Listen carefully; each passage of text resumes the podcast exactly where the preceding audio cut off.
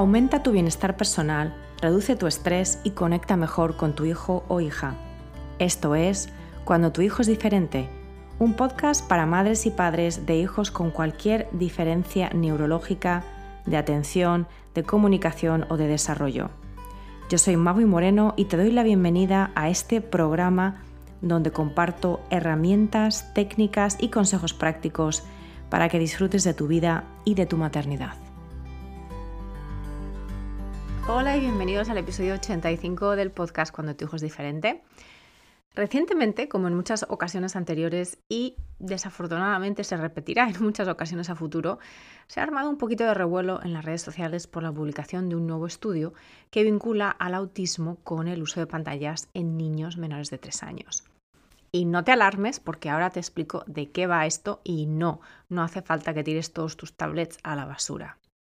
En el episodio de hoy te quiero hablar sobre esta búsqueda a menudo incesante y agobiante en la que nos embarcamos los padres de hijos neurodiversos para intentar buscar la causa de esta diferencia de desarrollo.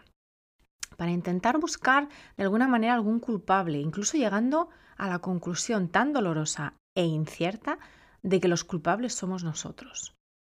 Déjame que te diga que tú no eres culpable ni del autismo, ni del TDA, ni de la dislexia, ni del síndrome de Down de tu hijo o hija, ni de cualquier otra diferencia que él o ella tenga.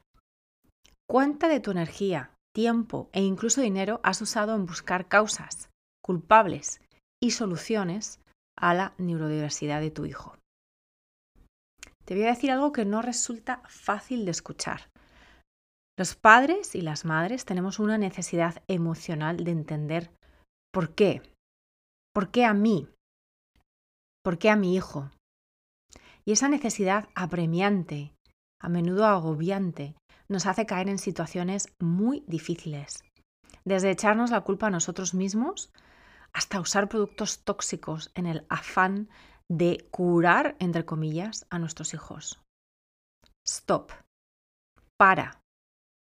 Ni tú tienes la culpa, ni la tiene nadie. No hay culpa ni culpables. Las neurodiferencias son parte intrínseca del desarrollo humano porque existen, ni más ni menos. Sé que esto no te consuela, y aquí está la clave, que realmente no buscamos saber por qué. Lo que buscamos es un consuelo. Y ese consuelo puede ser de tres formas. La primera es echando balones afuera. Que si las toxinas, que si los metales pesados, que si la dieta, que si las pantallas. La segunda forma es tragándote sola el sapo. Que si el camembert que comí cuando estaba embarazada, que si tuve a mi hijo demasiado mayor, que si ya sabía yo que mi tío Alfredo era autista y esto es genético. Y la tercera forma es en una huida terrorífica hacia adelante por la que pensamos que esto se puede curar, como si fuese una gripe, y estamos dispuestos a hacer lo que sea para que así sea. Vamos por partes. Empezando por la verdad, la verdad más evidente.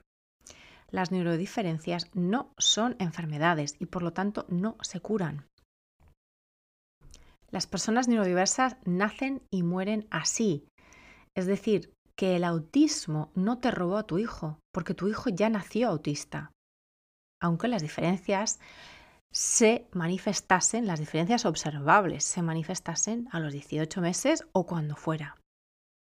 El que las neurodiferencias no sean enfermedades e incluso se vayan viendo cada vez menos como trastornos, no significa que no haya dificultades en la crianza y en el desarrollo e integración social de las personas neurodiversas. Eso también lo quiero dejar bien claro.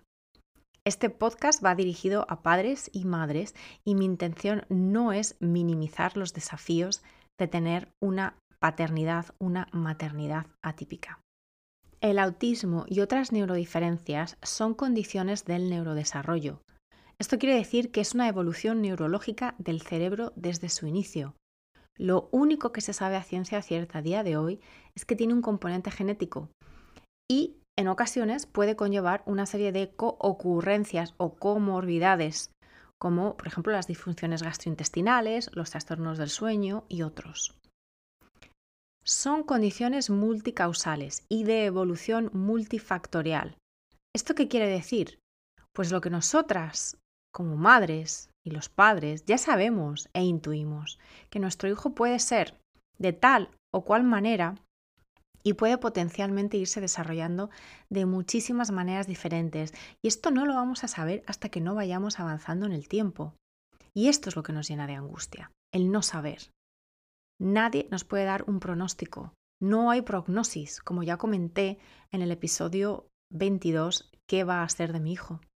A priori no podemos saber si nuestro hijo hablará, tendrá conversaciones, tendrá vida social, llegará a tener una independencia en su vida adulta.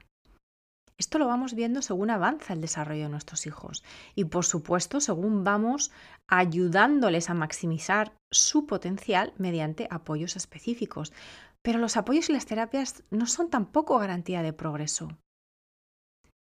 Es una cura de humildad, realmente, porque aún hay demasiado que no sabemos sobre las neurodiferencias.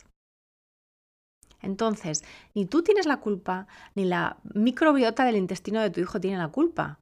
Ojo, esto de nuevo no quiere decir que dejemos de buscar los abordajes pertinentes para mejorar, aliviar o incluso sanar comorbidades o co-ocurrencias. Hay que hacer todo lo posible para mejorar la calidad de vida y la salud de nuestros hijos, pero no caer en la trampa mental de pensar que si le quito el gluten a mi hijo se va a curar de autismo. Si le quitas el gluten y tu hijo tiene intolerancia al gluten, vas a ver una mejora sustantiva de muchos comportamientos en tu hijo porque había una disfunción biológica. Si le quitas el gluten y tu hijo no tiene intolerancia, no has cambiado nada. Pero puedes caer en inflexibilidad por tu parte y en problemas asociados a dietas limitadas para tu hijo. Y aquí llegamos al meollo del asunto, y es el tema de la correlación versus la causalidad. Cuando veas información que aparentemente tiene toda la validez científica, hay que tener mucho cuidado con el lenguaje. Cuando hablan de una asociación o de una correlación entre el uso de pantallas y el autismo, por seguir con el estudio que mencionaba al principio del episodio, eso no quiere decir que el uso de pantallas esté causando autismo, sino que hay una relación más o menos estadísticamente significativa. En el caso de este estudio, el uso de pantallas para ciertos niños a ciertas edades, cuando no hay suficiente estimulación social, puede hacer que esas habilidades sociales no se desarrollen como en sus pares. Pero la razón no es el uso de pantallas, sino la falta de estimulación social. No es lo mismo relación y causalidad. A menudo leemos estas noticias y nuestra mente ve relación entre metales pesados y autismo, o relación entre uso de pantallas y autismo, o relación entre trastornos del sueño y autismo, y automáticamente nuestra mente asume que una cosa causa la otra, cuando esto no es así. Muchos de estos estudios carecen de grupo de control para poder verificar la hipótesis que plantean. Es muy difícil a día de hoy aislar un solo factor y establecer una causalidad, por lo que acabo de comentar. Así que prestad atención a cómo os sentís, a cómo te sientes cuando ves posts o noticias que parecen implicar causalidad. No hace falta saber de estadística, ni pasar horas leyendo los informes. Simplemente tomar unas respiraciones y reflexionar. ¿Esto cómo me hace sentir? ¿Me da información que puedo aplicar a mi vida y a la de mi hijo de manera realista? ¿Cómo? O al contrario, ¿me hace sentir miedo? ¿Me hace sentir más preocupación aún, sin poder hacer nada al respecto? ¿Me hace sentir culpable? Volviendo al tema de las pantallas, a lo mejor te hace reflexionar sobre si necesitas establecer diferentes límites o cambiar algo, o tal vez no, y eso también está bien.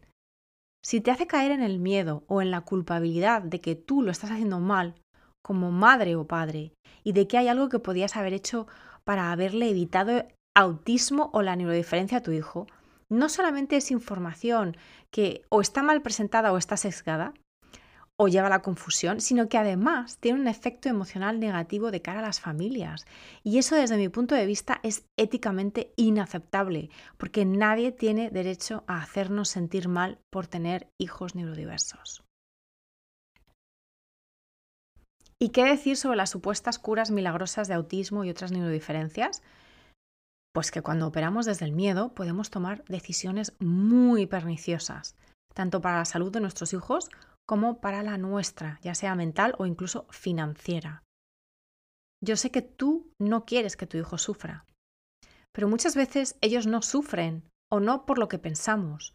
Somos nosotras las que proyectamos futuros de terror en sus vidas e infelizmente creamos presentes terroríficos para ellos, que sí les hacen sufrir cuando les obligamos a tomar medicamentos o suplementos sin supervisión médica de un especialista, o peor aún, sustancias nocivas de cara a una supuesta cura. ¿Sabes lo que es esto? Es una falta total de aceptación de nuestro hijo o hija. Y en el fondo esconde una falta de aceptación total de nuestra maternidad y de nuestra vida. Te animo con mucho cariño a que escuches el episodio 77 del podcast sobre la aceptación si aún no lo has hecho. Y a recordarte que los fines no justifican los medios y que las mejores intenciones no justifican tampoco el impacto. Espero que este episodio te haya aportado algo de claridad no se trata de entrar en polémicas, sino de traer conciencia a cómo interpretamos la información. La información no es neutral. Tal y como se presente y tal y como la entendamos, nos va a hacer sentir de una manera o de otra. Así que mi mensaje a modo de conclusión es que dejes de buscar culpables y curas, pues eso solo alimenta tu miedo y te quita energía.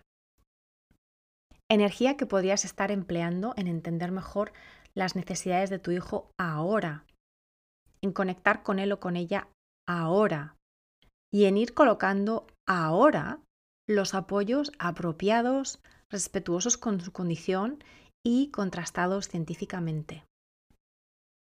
Si tienes cualquier comentario, duda o pregunta, me puedes escribir a info.maguimoreno.com o puedes dejar un comentario o una reseña en la plataforma de podcast en la que hayas escuchado esto o en Instagram, donde estoy como Mindful Mama.